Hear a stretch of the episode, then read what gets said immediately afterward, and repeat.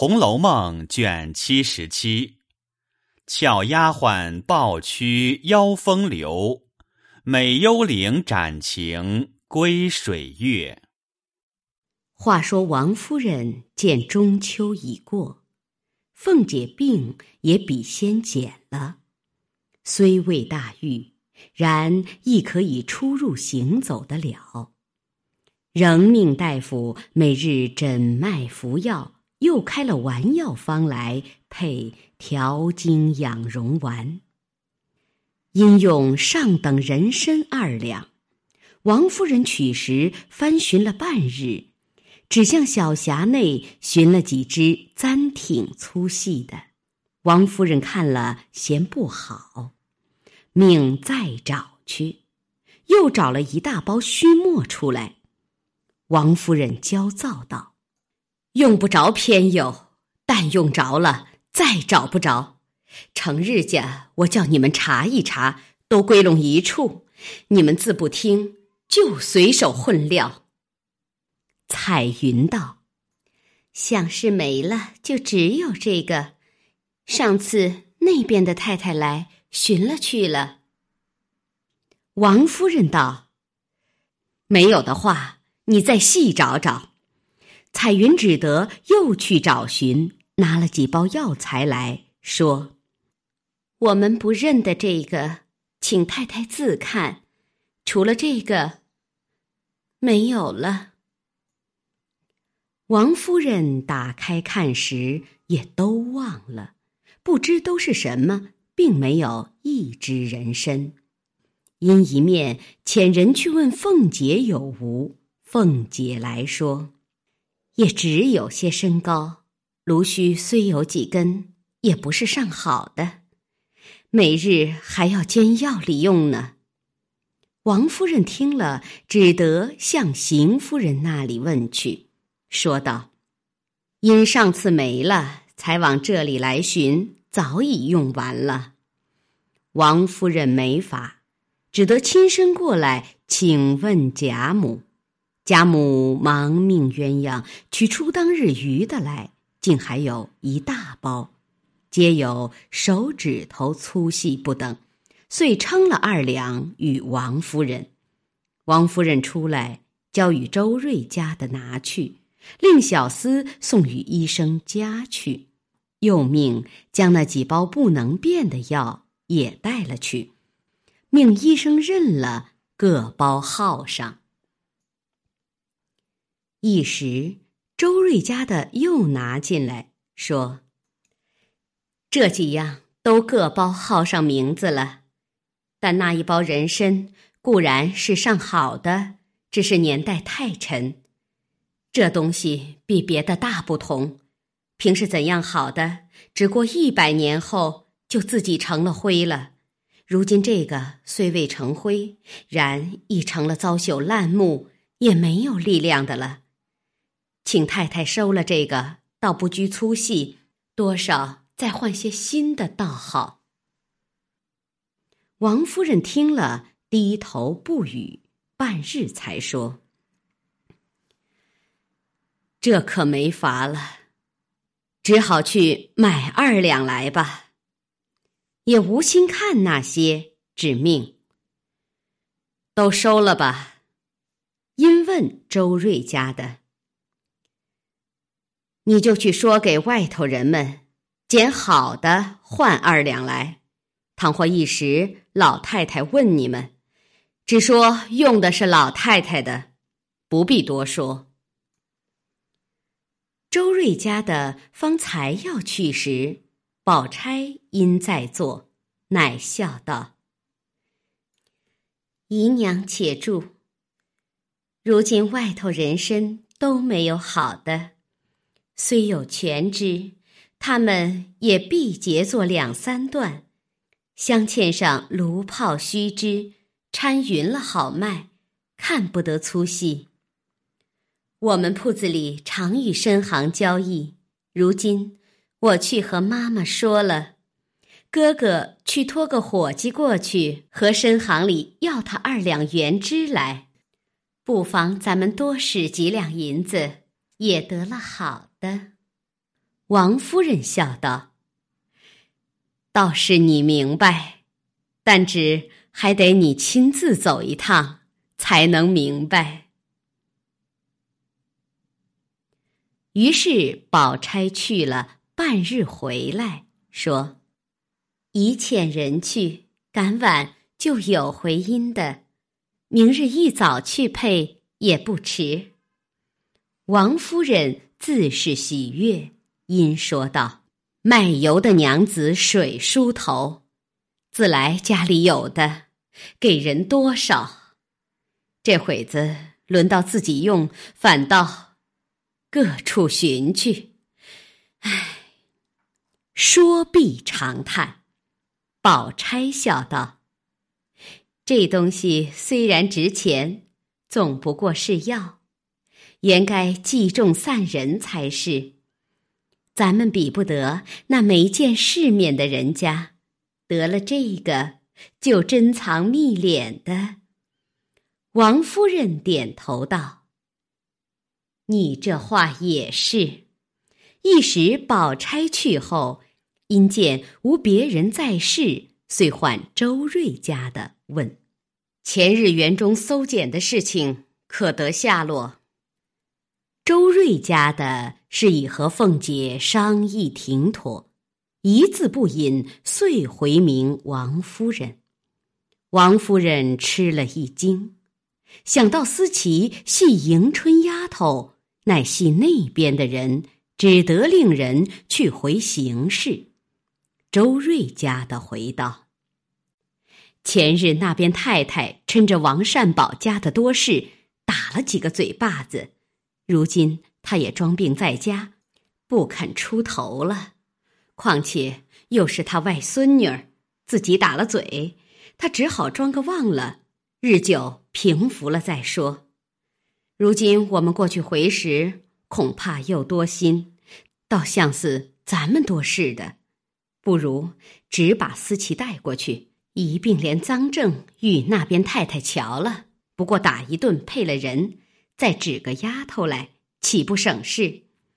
如今白告诉去，那边太太在推三阻四的，又说：既这样，你太太就该料理，又来说什么？岂不到耽搁了？倘或那丫头抽空寻了死，反不好了。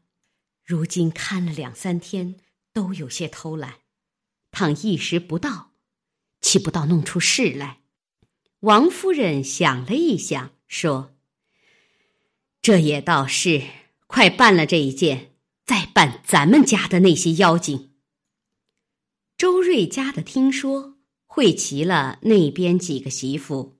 先到迎春房里回明迎春，迎春听了，含泪似有不舍之意。因前夜之事，丫头们悄悄说了缘故，虽数年之情难舍，但事关风化，已无可如何了。那思琪也曾求了迎春，实指望能救，只是迎春语言迟慢。耳软心活是不能做主的。思琪见了这般，知不能免，因跪着哭道：“姑娘好狠心，哄了我这两日，如今怎么连一句话也没有？”周瑞家的说道：“你还要姑娘留你不成？便留下，你也难见园里的人了。依我们的好话。”快快收了这样子，倒是人不知鬼不觉的去吧，大家体面些。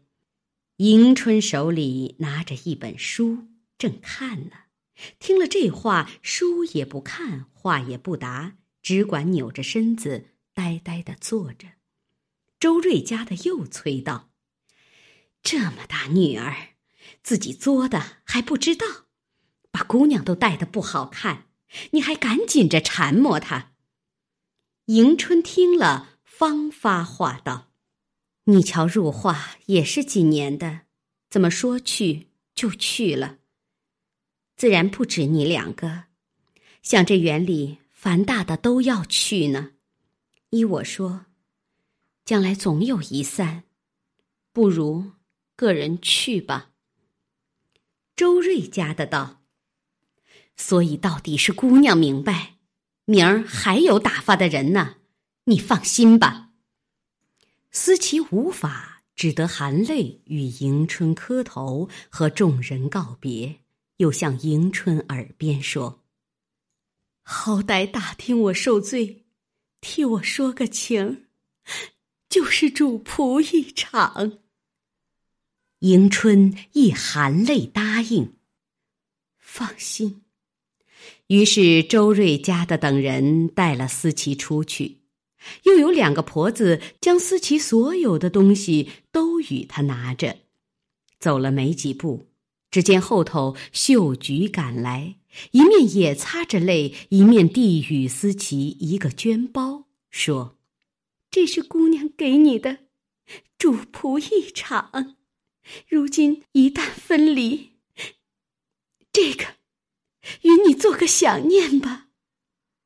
思琪接了，不觉得更哭起来了，又和秀菊哭了一回。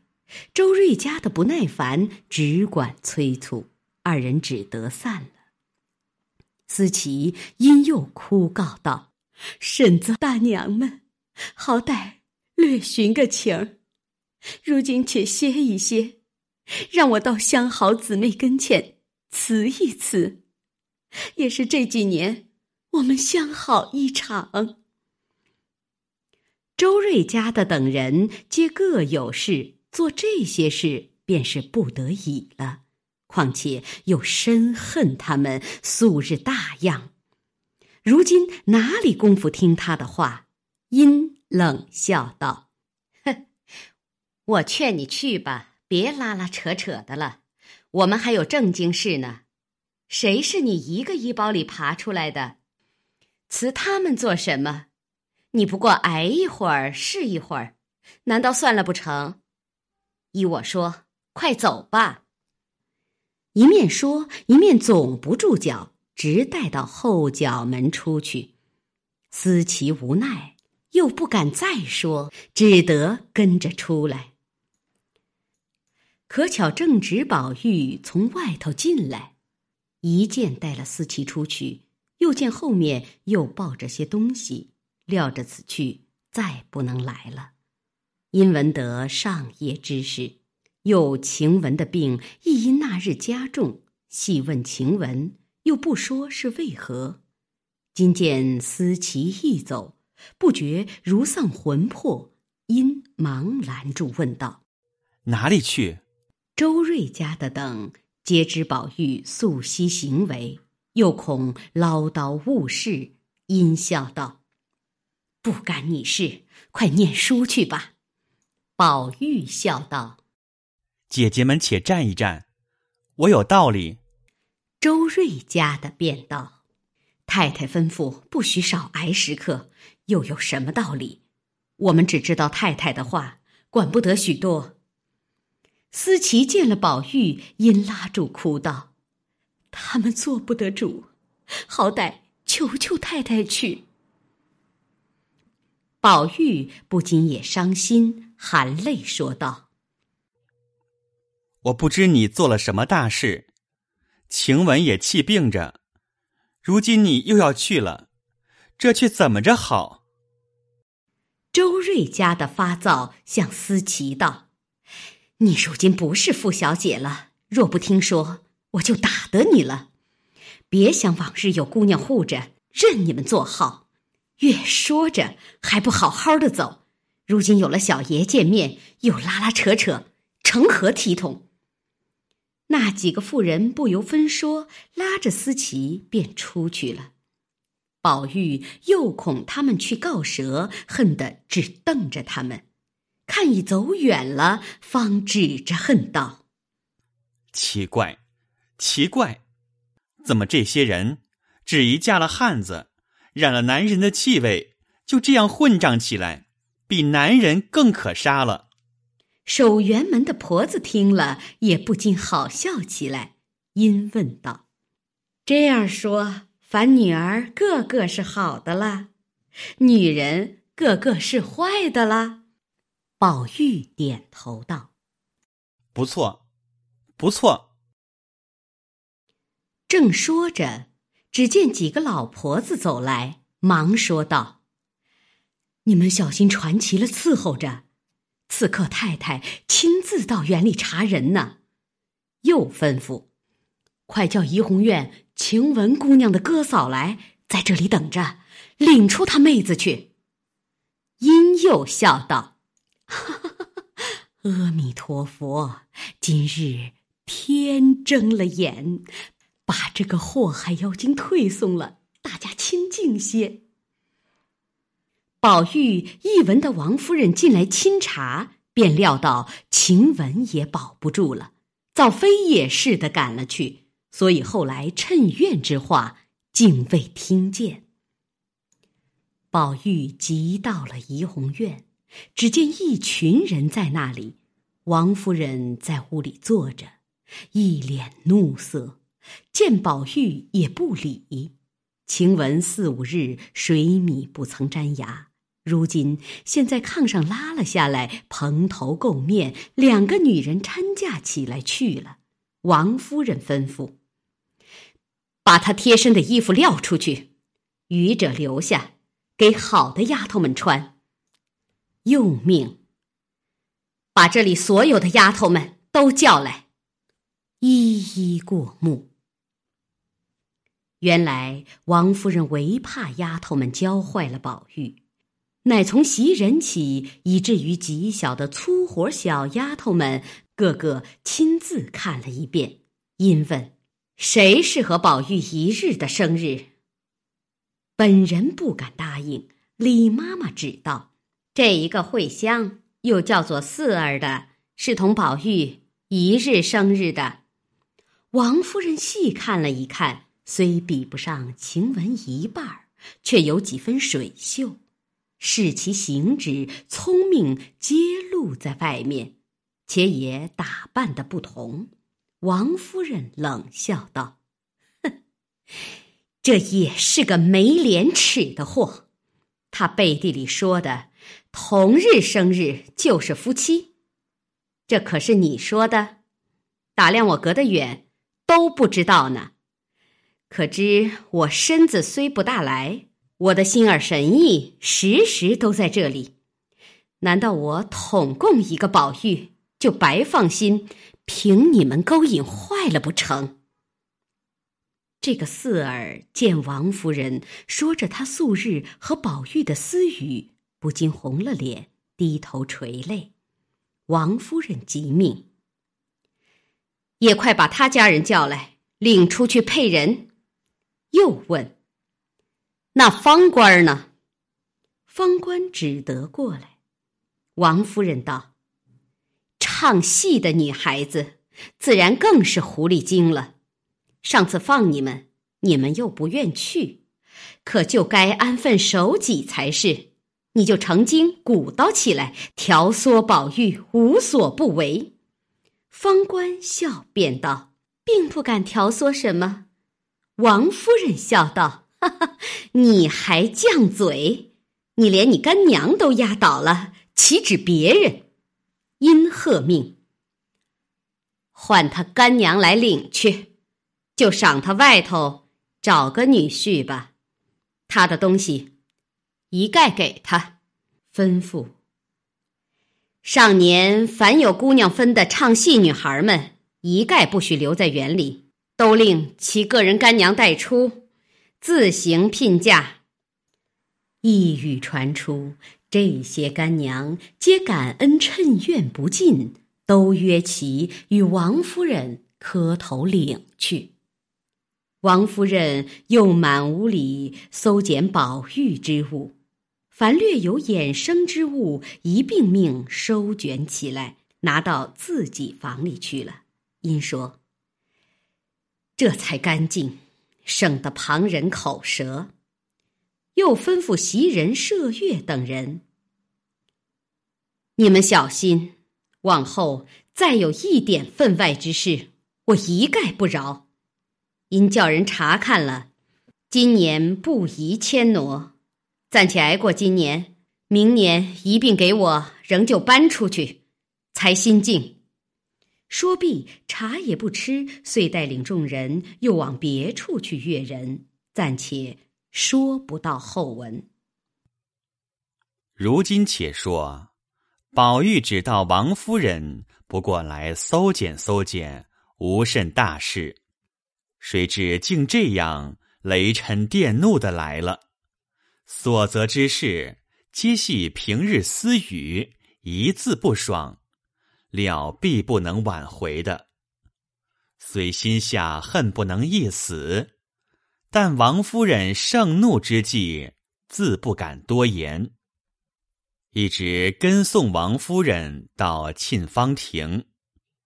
王夫人命回去好生念念那书，仔细明儿问你，才已发下狠了。宝玉听如此说。才回来，一路打算，谁这样犯蛇？况这里事也无人知道，如何就都说着了？一面想，一面进来，只见袭人在那里垂泪，且去了第一等的人，岂不伤心？便倒在床上大哭起来。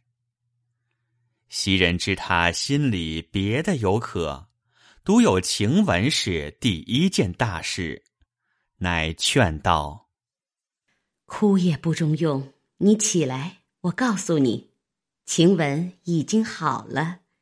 他这一家去，到新静养几天。你果然舍不得他，等太太气消了，你再求老太太，慢慢的叫进来也不难。”太太不过偶然听了别人的闲话，在气头上罢了。宝玉道：“我究竟不知晴雯犯了什么弥天大罪。”袭人道：“太太只嫌她生的太好了，未免轻狂些。太太是深知这样美人似的人，心里是不能安静的，所以很嫌她。”像我们这粗粗笨笨的倒好。宝玉道：“美人似的，心里就不安静吗？你哪里知道，古来美人安静的多着呢。这也罢了，咱们私自玩话，怎么也知道了，又没外人走风，这可奇怪了。”袭人道：“你有什么忌讳的？”一时高兴，你就不管有人没人了。我也曾使过眼色，也曾递过暗号，被那人知道了，你还不觉？宝玉道：“怎么人人的不是，太太都知道了，单不挑出你和麝月、秋纹来？”袭人听了这话，心内一动，低头半日，无可回答。因便笑道：“正是呢。若论我们，也有玩笑不留心的去处，怎么太太竟忘了？像是还有别的事，等完了再发放我们，也未可知。”宝玉笑道：“你是头一个出了名儿的至善至贤的人，他两个又是你陶冶教育的。”焉得有什么该罚之处？只是方官尚小，过于伶俐些，未免以强压倒了人，惹人厌。四儿是我误了他，还是那年我和你拌嘴的那日起，叫上来做细活的。众人见我待他好，未免夺了地位也是有的，故有今日。只是晴雯，也是和你们一样。从小在老太太屋里过来的，虽生的比人强，也没什么妨碍着谁的去处。就只是他的性情爽利，口角锋芒，竟也没见他得罪了哪一个。可是你说的，想是他过于生的好了，反被这个好带累了。说毕，复又哭起来。袭人细揣此话，只是宝玉有疑他之意，竟不好再劝，因叹道：“天知道罢了，此时也查不出人来了，白哭一会子也无益了。”宝玉冷笑道：“原是想他自幼娇生惯养的，何尝受过一日委屈？如今是一盆才透出嫩剑的兰花，送到猪圈里去一般。”况又是一身重病，里头一肚子闷气，他又没有亲爹热娘，只有一个醉泥鳅姑舅哥哥。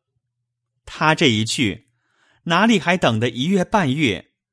再不能见一面两面的了。说着，越发心痛起来。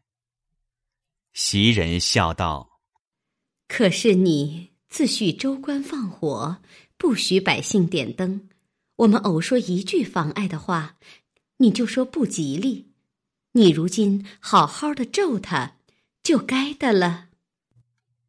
宝玉道：“我不是妄口咒人，今年春天已有兆头的。”袭人忙问：“何兆？”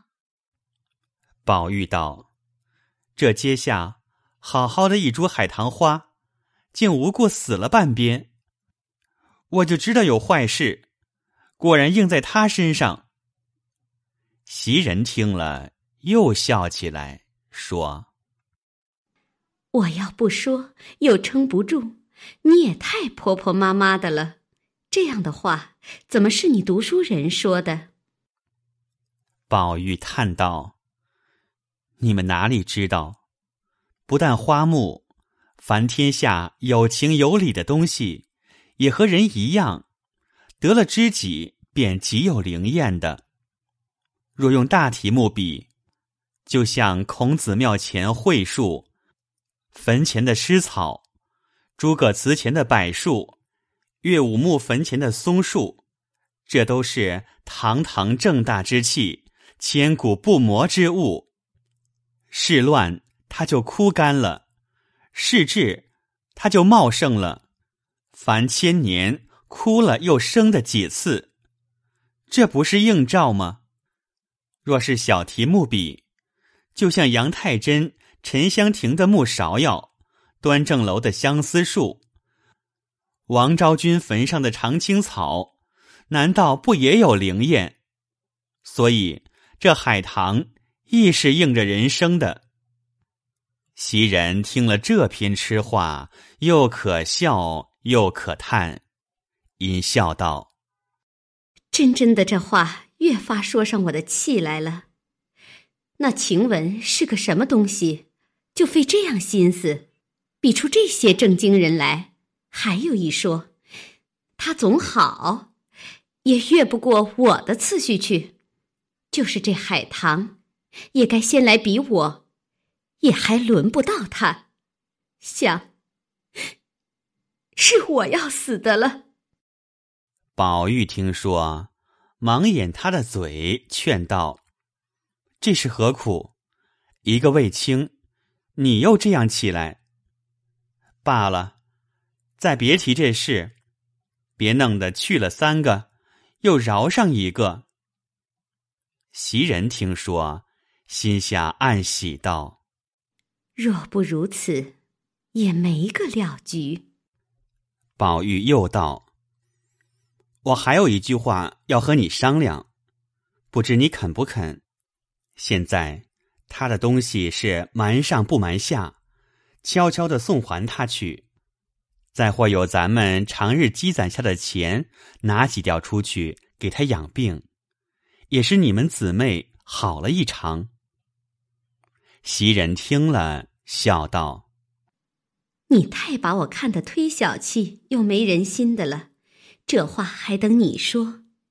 我才把他的衣裳各物已打点下了，放在那里。如今白日里人多眼杂，又恐生事，且等到晚上，悄悄的叫宋妈给他拿去。我还有攒下的几吊钱，也给他去。”宝玉听了，点点头。袭人笑道：“我原是久已出名的闲人，连这一点子好名还不会买去不成？宝玉听了他方才说的，有陪笑抚慰他，怕他寒了心。晚间，国遣送妈送去。宝玉将一切人稳住，便独自得便，到园子后角门，央一个老婆子带他到晴雯家去。先这婆子百般不肯，只说怕人知道。回了太太，我还吃饭不吃饭？无奈宝玉死活央告，又许他些钱，那个婆子方带了他去。却说这晴雯当日系赖大买的，还有个姑舅哥哥叫做吴贵，人都叫他贵儿。那时晴雯才得十岁。时常赖妈妈带进来，贾母见了欢喜，故此赖妈妈就孝敬了贾母。过了几年，赖大又给他姑舅哥哥娶了一房媳妇。谁知贵儿一味胆小老实，那媳妇却倒伶俐，又兼有几分姿色，看着贵儿无能为。便每日家打扮的妖妖调调，两只眼儿水汪汪的，招惹的赖大家人如蝇逐臭，渐渐做出些风流勾当来。那时晴雯已在宝玉房中，他便殃及了晴雯，转求凤姐和赖大家的要过来。木金两口就在园子后角门外居住，伺候园中买办杂差。这晴雯一时被撵出来住在他家，那媳妇哪里有心肠照管？吃了饭便自去串门子，只剩下晴雯一人在外间屋内爬着。宝玉命那婆子在外瞭望。他独掀起布帘进来，一眼就看见晴雯睡在一领芦席上，幸而被褥还是旧日铺盖的，心内不知自己怎么才好，因上来含泪嗔他，轻轻拉他，巧唤两声。当下晴雯又因着了风，又受了哥嫂的歹话。病上加病，嗽了一日，才朦胧睡了。忽闻有人唤他，强展双眸，一见是宝玉，又惊又喜，又悲又痛，一把死攥住他的手，哽咽了半日，方说道：“我知道，不得见你了。”接着便嗽个不住，宝玉也只有哽咽之分。晴雯道：“阿弥陀佛，你来的好，且把那茶倒半碗我喝。渴了半日，叫半个人也叫不着。”宝玉听说，忙拭泪问：“茶在哪里？”晴雯道：“在炉台上。”宝玉看时，虽有个黑眉乌嘴的调子，也不像个茶壶，只得桌上去拿了一个碗，未到手内，先闻得游山之气。宝玉只得拿了来，先拿些水洗了两次，复用自己的绢子试了。闻了闻，还有些气味，没奈何，提起壶来斟了半碗。看时酱红的，也不大像茶。晴雯扶枕道：“快给我喝一口吧，这就是茶了，哪里比得咱们的茶呢？”宝玉听说。先自己尝了一尝，并无茶味，咸涩不堪，只得递与晴雯。只见晴雯如得了甘露一般，一切都灌了下去。宝玉看着，眼中泪直流下来，连自己的身子都不知为何物了。一面问道：“你有什么说的？趁着没人，告诉我。”晴雯呜咽道：“有什么可说的？不过是挨一刻是一刻，挨一日是一日。我已知横竖不过三五日的光景，我就好回去了。”只是一件，我死也不甘心。我虽生的比别人好些，并没有私情勾引你，怎么一口咬定了我是个狐狸精？我今日既担了虚名，况且没了远线，不是我说一句后悔的话。早知如此，我当日。说到这里，气往上咽，便说不出来，两手已经冰凉。宝玉又痛又急又害怕，便歪在席上，一只手攥着他的手，一只手轻轻的给他捶打着，又不敢大声的叫，真真。万箭攒心，两三句话时，晴雯才哭出来。宝玉拉着她的手，只觉瘦如枯柴，腕上犹带着四个银镯，因哭道：“除下来，等好了，再戴上去吧。”又说。这一病好了，又伤好些。晴雯拭泪，把那手用力全回，搁在口边，狠命一咬，只听咯吱一声，把两根葱管一般的指甲齐根咬下。拉了宝玉的手，将指甲搁在他手中。又回手扎正着，连揪带拖，在被窝内将贴身穿着的一件旧红绫小袄脱下，递给宝玉。不想虚弱透了的人，哪里经得这么抖落，早喘成一处了。宝玉见他这般，已经会意，连忙解开外衣。将自己的袄退下来，盖在他身上，却把这件穿上，不及扣纽子，只用外头衣服掩了。刚系腰时，只见晴雯睁眼道：“你扶起我来坐坐。”宝玉只得扶他，哪里扶得起？好容易欠起半身。晴雯伸手把宝玉的袄往自己身上拉，宝玉连忙给他披上，拖着胳膊，身上袖子，轻轻放倒，然后将他的指甲装在荷包里。晴雯哭道：“你去吧，这里阿子，你哪里受的？”你的身子要紧，今日这一来，我就死了，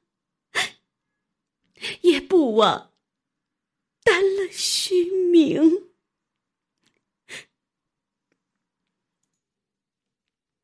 一语未完，只见他嫂子笑嘻嘻先连进来道：“好呀，你两个的话。”我已都听见了，又向宝玉道：“你一个做主子的，跑到下人房里来做什么？看着我年轻长得俊，你敢只是来调戏我吗？宝玉听见，吓得忙陪笑央及道：“好姐姐，快别大声的，他服侍我一场，我私自来瞧瞧他。”那媳妇点着头笑道：“怨不得，人家都说你有情有义儿的。”便一手拉了宝玉进里间来，笑道。你要不叫我嚷，这也容易。你只是依我一件事。说着，便自己坐在炕沿儿上，把宝玉拉在怀中，紧紧的将两条腿夹住。宝玉哪里见过这个，心内早突突的跳起来了。急得满面红胀，身上乱颤，又羞又愧，又怕又恼，只说：“好姐姐，别闹。”那媳妇瞥斜了眼儿，笑道：“呸！成日家听见你在女孩们身上做功夫，怎么今儿个就发起善来了？”宝玉红了脸，笑道。姐姐撒开手，有话咱们慢慢的说。外头有老妈妈听见，什么意思呢？那媳妇哪里肯放，笑道：“我早进来了，已经叫那老婆子去到园门口等着呢。我等什么似的，今日才等着你了。你要不依我，我就嚷起来。”叫里头太太听见了，我看你怎么样？你这么个人，只这么大胆子儿？我刚才进来了好一会子，在窗下细听，屋内只你两个人。我知道有些个梯几话这样看起来，你们两个人竟还是各不相扰呢。我可不能像他那么傻。说着就要动手，宝玉急得死往外拽。正闹着，只听窗外有人问道：“晴雯姐姐在这里住呢，不是？”那媳妇子也吓了一跳，连忙放了宝玉。这宝玉已经吓怔了，听不出声音。外边，晴雯听见他嫂子缠磨宝玉，又急又臊又气，一阵虚火上攻，早昏晕过去。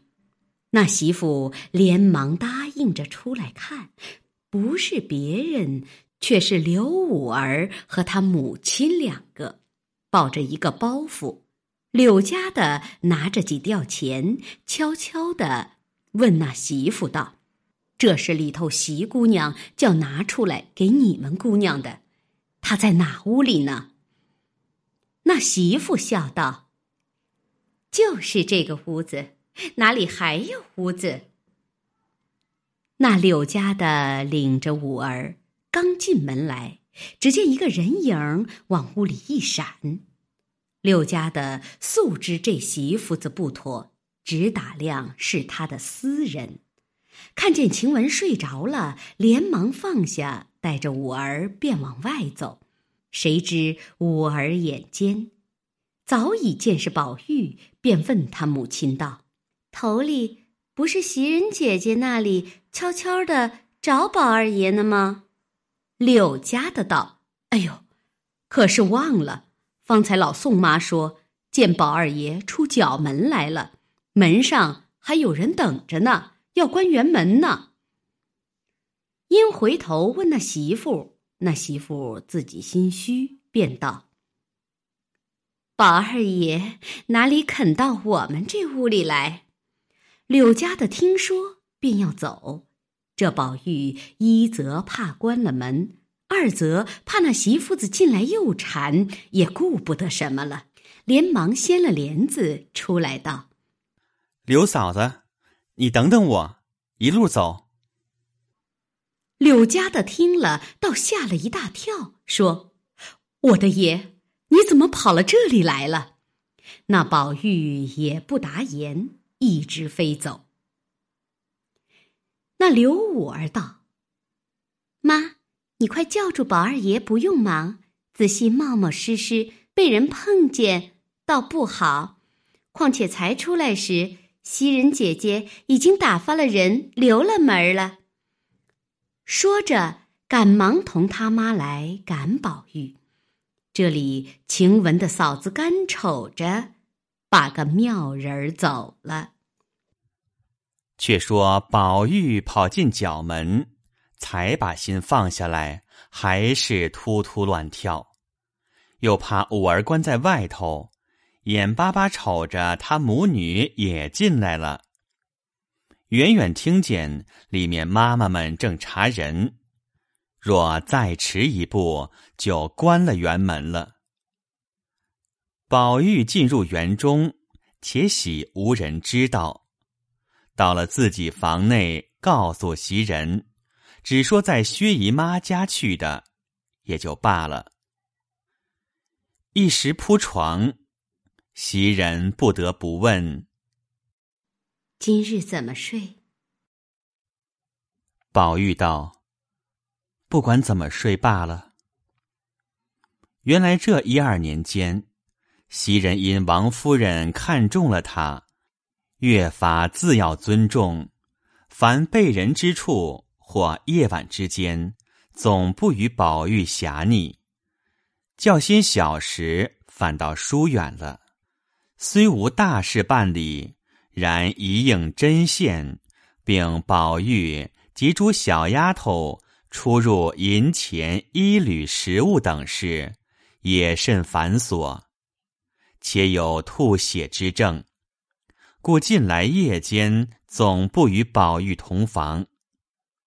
宝玉夜间胆小，醒了便要唤人，因晴雯，因晴雯睡卧警醒。故夜间一应茶水，起作呼唤之事，悉皆委他一人。所以宝玉外床只是晴雯睡着。他今去了，袭人只得将自己铺盖搬来，铺设床外。宝玉发了一晚上的呆，袭人催他睡下，然后自睡。只听宝玉在枕上长吁短叹，复去翻来，直至三更以后，方渐渐安顿了。袭人方放心，也就朦胧睡着。没半盏茶时，只听宝玉叫：“晴雯。”袭人忙连声答应，问。做什么？宝玉因要茶吃，袭人倒了茶来，宝玉乃笑道：“我进来叫惯了他，却忘了是你。”袭人笑道：“他乍来，你也曾睡梦中叫我的，以后才改了。”说着，大家又睡下。宝玉又翻转了一个更次，至五更方睡去时，只见晴雯从外走来，仍是往日行景，进来向宝玉道：“你们好生过吧，我从此就别过了。”说毕，翻身就走。宝玉忙叫时。又将袭人叫醒。袭人还只当他灌了口乱叫，却见宝玉哭了，说道：“晴雯死了。”袭人笑道：“这是哪里话？叫人听着什么意思？”宝玉哪里肯听，恨不得一时亮了，就遣人去问信。及至亮时，就有王夫人房里小丫头叫开前角门，传王夫人的话。及时叫起宝玉，快洗脸，换了衣裳，快来！因今儿有人请老爷赏秋菊，老爷因喜欢他前儿做的诗好，故此要带他们去。这都是太太的话儿，你们快告诉去，力逼他快来。老爷在上屋里等他们吃面茶呢。环哥已来了，快快的去吧，我去叫兰哥去了。里面的婆子听一句应一句，一面扣着钮子，一面开门。袭人听得叩门，便知有事，一面命人问时，自己已起来了。听得这话，忙催人来舀了洗脸水。催宝玉起来梳洗，他自去取衣。因思跟贾政出门，便不肯拿出十分出色的新鲜衣服来，只捡那三等成色的来。宝玉此时已无法，只得忙忙前来。果然贾政在那里吃茶，十分喜悦。宝玉请了早安。贾环、贾兰二人也都见过。贾政命坐吃茶，向环、兰二人道：“宝玉读书不及你两个，论提联贺诗这种聪明，你们皆不及他。今日此去，未免叫你们作诗。宝玉须随便住他们两个。”王夫人自来不曾听见这等好语，真是意外之喜。一时后，他父子去了，方遇过贾母那边来时，就有方官等三个干娘走来，回说：方官自前日蒙太太的恩典赏了出去，他就疯了似的。茶饭都不吃，勾引上偶官、蕊官三个人寻死觅活，只要绞了头发做尼姑去。我只当是小孩子家，一时出去不惯也是有的。不过隔两日就好了。谁知越闹越凶，打骂着也不怕，实在没法，所以来求太太，或是依他们做尼姑去，或教导他们一顿，赏给别人。做女孩去吧，我们没这福。王夫人听了道：“胡说，哪里由得他们起来？佛门也是轻易进去的吗？每人打一顿给他们，看还闹不闹？”当下因八月十五日，各庙内上供去，皆有各庙内的尼姑来送供监。因曾留下水月庵的智通与地藏庵的元信住下未回，听得此信，就想拐两个女孩子去做活使唤，都向王夫人说：“府上到底是善人家，因太太好善，所以感应的这些小姑娘们皆如此。虽然说。”佛门容易难上，也要知道佛法平等。我佛立愿，愿度一切众生。如今两三个姑娘，既然无父母，家乡又远，他们既经了这富贵，又想从小命苦，入了风流行次，将来知道终身怎么样？所以苦海回头，立意出家，修修来世，也是他们的高义。太太倒不要做了善念。王夫人原是个善人，起先听见这话，两系小孩子不遂心的话，将来熬不得清净，反致获罪。今听了这两个拐子的话，大尽情理。且近日家中多故，又有邢夫人遣人过来知会，明日接迎春家去住两日，已被人相看。且又有官媒来求说探春等，心绪正烦，哪里着意在这些小事？既听此言，便笑答道：“你两个既这等说，你们就带了做徒弟去，如何？”二姑子听了，念一声佛道：“善哉，善哉！若如此，可是老人家的阴德不小。”说毕，便起手拜谢。王夫人道：“既这样，你们问他去。若果真心，即上来当着我拜了师傅去吧。”这三个女人听了出去，果然将他三人带来。王夫人问之再三，他三人已立定主意，遂与两个姑子叩了头，又拜辞了王夫人。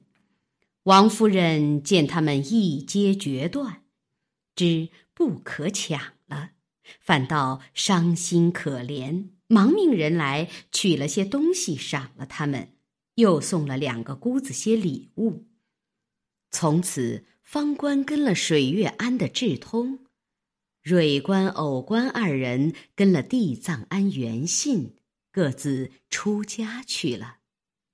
要知后事，下回分解。